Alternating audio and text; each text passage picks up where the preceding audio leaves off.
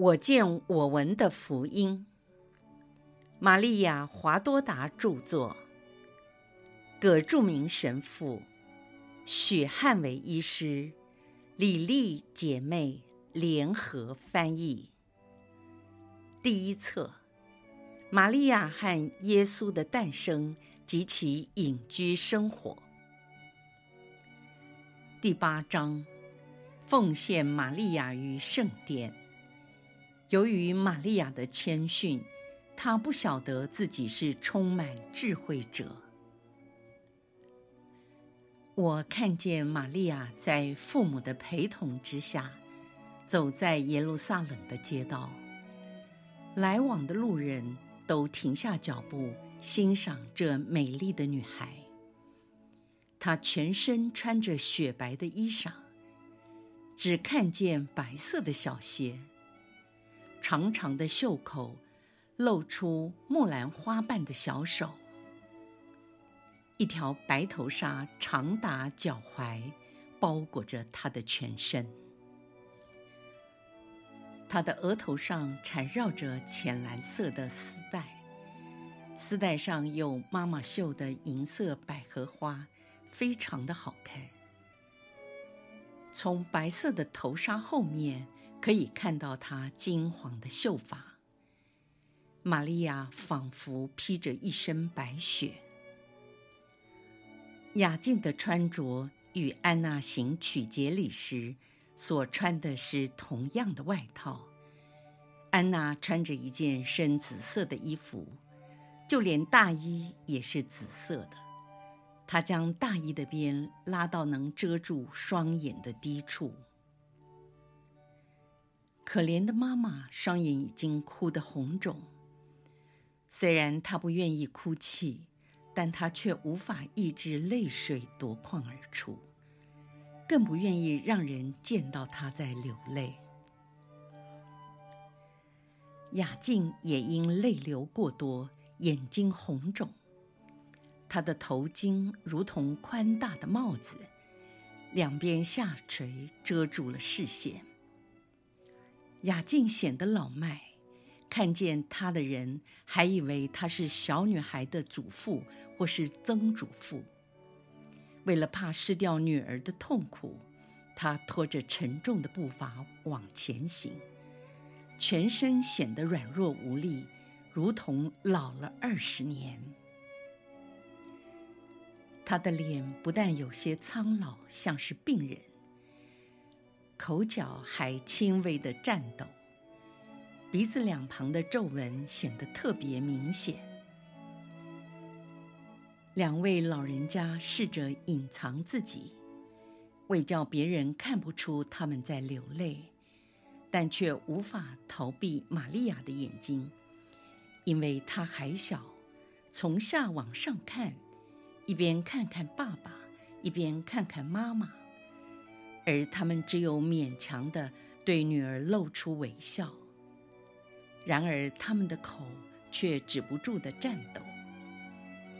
每次玛利亚向他们微笑，他们就更紧紧地握住女儿的小手。也许他们在想，又少了一次见到女儿的机会。他们走得很慢。好像故意在拖延时间，只要有任何机会，都是他们停下来的借口，好能与女儿多一点时间相聚。但这条路总要走完，圣殿的围墙已经出现在眼前。安娜发出悲哀的呻吟，紧紧地握住了玛利亚的小手。有一个声音。来自十字路口的拱门下，亲爱的安娜，我在这里。伊莎伯尔走到安娜前，拥抱安慰着她，因为安娜在哭泣。伊莎伯尔对她说：“请你们到朋友家休息一下，扎加利亚也在那里。待会儿我们一起去圣殿。”他们进入一间阴暗的房间，里面只有火炉在发光。女主人是伊撒伯尔的朋友，但不认识安娜。她很有礼貌地离开，好让他们自由地谈话。安娜哭着解释说：“别以为我后悔或不甘心将我的宝贝奉献给天主，只是我这老人的心很痛，因为又要回到无儿无女的孤苦日子。不知道你是否能体会到这一点？”我了解的，我的安娜，你很善良，在你孤苦的生活中，天主会支持你。玛利亚会为妈妈的平安祈祷，不是吗？玛利亚。玛利亚抚摸着妈妈的双手，也亲吻着这双手。安娜用手捧起玛利亚的脸，不断地亲吻着。扎加利亚进来问候说：“愿天主的平安与一人同在。”雅静回答：“是的，请你为我们求得平安，因为我们的五脏六腑全在颤抖，感到锥心之痛，就像我们的祖先哑巴郎一样。所不同的是。”我们找不到另一个祭品来赎回我们的女儿，我们也不想这样做，因为我们是忠信于天主的人。然而，我们真是痛苦。扎加利亚，天主的司机，请原谅我们，不要拿我们作为不良的表率。绝对不会，你们的痛苦并不是故意的。也动摇不了你们的信德。相反的，他教导我如何去更爱至高者天主。鼓起勇气来，先知安娜一定会细心的照顾这达味与亚郎的后裔。目前在圣殿中，她是唯一达味后代的一朵百合花，一定会被照顾的如同皇家的一颗珍珠一样。默西亚来临的时期快到了，因此属于达味支派的母亲应该设法将自己的女儿送到圣殿里奉献给天主，因为默西亚要从达味后代的一位童贞女诞生。由于信德的减弱，圣殿里的童贞女已经很少，特别是三年前。自从厄里叟的撒拉结婚以后，就没有一位是达味后裔的童贞女了。还有三十年，默西亚就要来了。希望玛利亚是达维后裔许多童女中，在圣所前的第一位。而后谁又知道呢？扎加利亚若有所思地注视着玛利亚，然后继续说。我会照顾他。我是司祭，在这个地方我有影响力。我会用这份力量来守护这位天使。伊莎伯尔也会常常来看他。伊莎伯尔表示：“哦，当然了，我非常需要天主。我会请小玛利亚协助，让她亲自转告给天主。”安娜重新鼓起勇气，伊莎伯尔更进一步地安慰她，问她说：“这不是你结婚时的头纱吗？或是你新做的呢？”“就是这头纱，我将它和小女儿一起奉献给天主了。我的眼睛已经不再适合纺织，我们的财产为了缴税及许多不幸的事。”已经减少很多，不能有再多的开销。我为他在圣殿以及为他结婚时已经准备足够的嫁妆。虽然到时候我也许不能参加他的婚礼，但他所需要的一切，我要亲手为他准备妥当。唉，你在说什么呢，我的亲戚？我已经老迈，我从来没有觉得自己这么老，就像今天所感受到的痛苦，连我一生最后的体力也是为了这朵花，为了生养它而耗尽了。现在更因失去它的痛苦，导致我精疲力尽。为了雅静，请不要这么说。你说的对。我要为我的丈夫活下去。雅静装着好像都没听见，全神贯注在扎加利亚身上。事实上，他们的谈话早已进入他的耳骨，在他内心深深地叹了一口气，两眼充满着泪光。扎加利亚说：“现在已经快中午。”我想我们该走了。他们都站了起来，穿上大衣，准备离开。在出门的时候，玛利亚跪在门槛上，她张开双臂，像个小格鲁宾天使。她恳求说：“父亲、母亲，请你们降服我。”勇敢的小女孩虽然没有哭泣。但她的小嘴在发抖，他的声音呜咽而中断，发出了斑鸠那样的悲凄声。他的小脸苍白，目光显露出以委顺的心所接受的痛苦。他的这种表情，后来在加尔瓦略山和圣墓前更为强烈。只要见到他的人，不得不因这极端的痛苦而深表同情。父母降服了他，并亲吻着他，一次、两次、十次，甚至千万次都无法弥补。伊萨博尔默默地流泪，而扎加利亚虽然没有表示出来，但也深深地受到感动。他们离开之后。扎加利亚和他的妻子走在前面，玛利亚在父母的陪同下继续往前走。他们顺利地进入了圣殿的围墙内。扎加利亚说：“我去找大司祭，你们上到大平台那里去等。”他们经过三个庭院，一阶比一阶高，来到了圣殿的前面。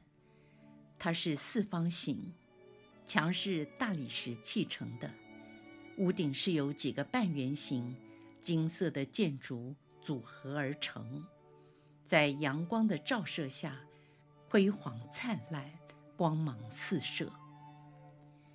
玛利亚在大太阳下显得更雪白。他们抵达台阶下，玛利亚站在父母中间。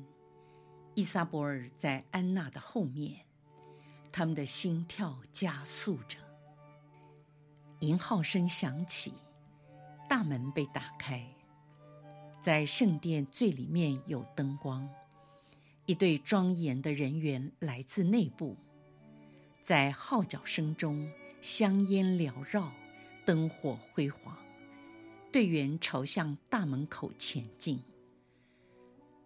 大司祭已经来到门口，他是一位庄严高贵的老人，穿着多彩多姿的大礼服，很像东正教司祭的穿着，光耀夺目，头上戴着一顶金光闪耀的冠冕。大司祭走到台阶的前端，在阳光照耀中，更显得华贵无比。其他的人在门口外边的走廊下排成半圆形状。左边有一群白衣少女和先知安娜在一起，还有其他年老的妇女，可能都是老师。大司机微笑地注视着小玛利亚，因为玛利亚在这高大的建筑物前显得更加娇小。大司祭举起双臂祈祷，全体人员都低下头来，在大司祭庄严的与永恒至高真神相遇的场合之下，每个人都自觉渺小，微不足道。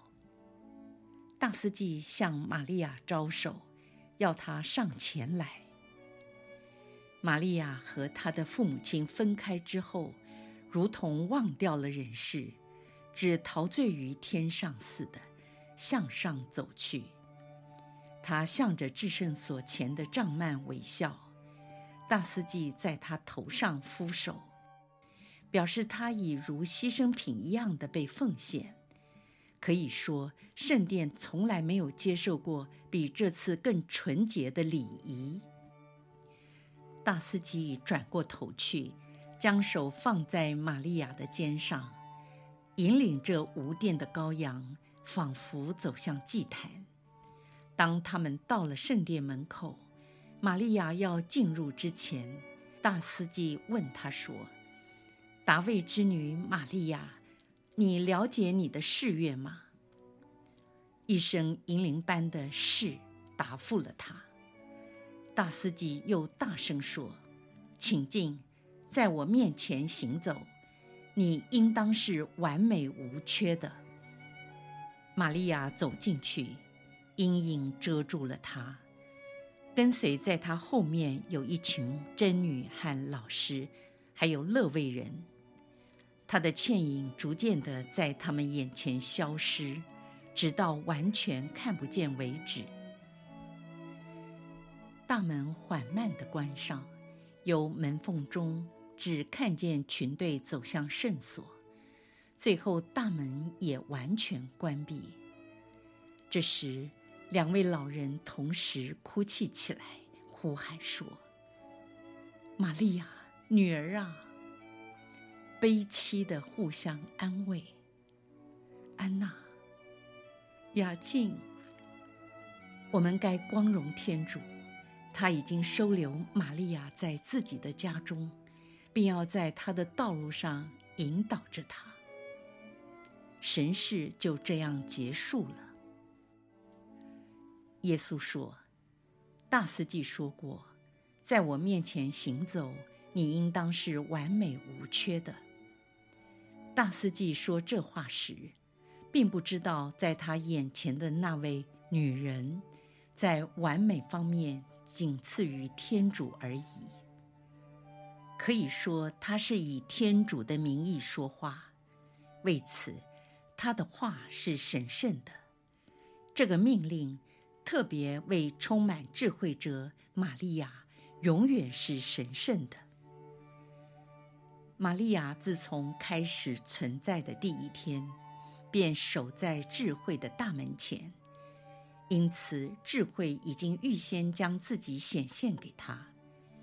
玛利亚愿意为了爱而受教，并愿意保持自己的纯洁，达到完美的爱，真堪当以智慧为导师。玛利亚当时因为谦逊的缘故。并不知道，在他出生以前，已经拥有智慧。借着与智慧的结合，能与天主继续不断心连心的生活着。这一切都在他的想象之外。当他在心灵静默时，天主把这些崇高的话赐给他。玛利亚因谦逊的缘故。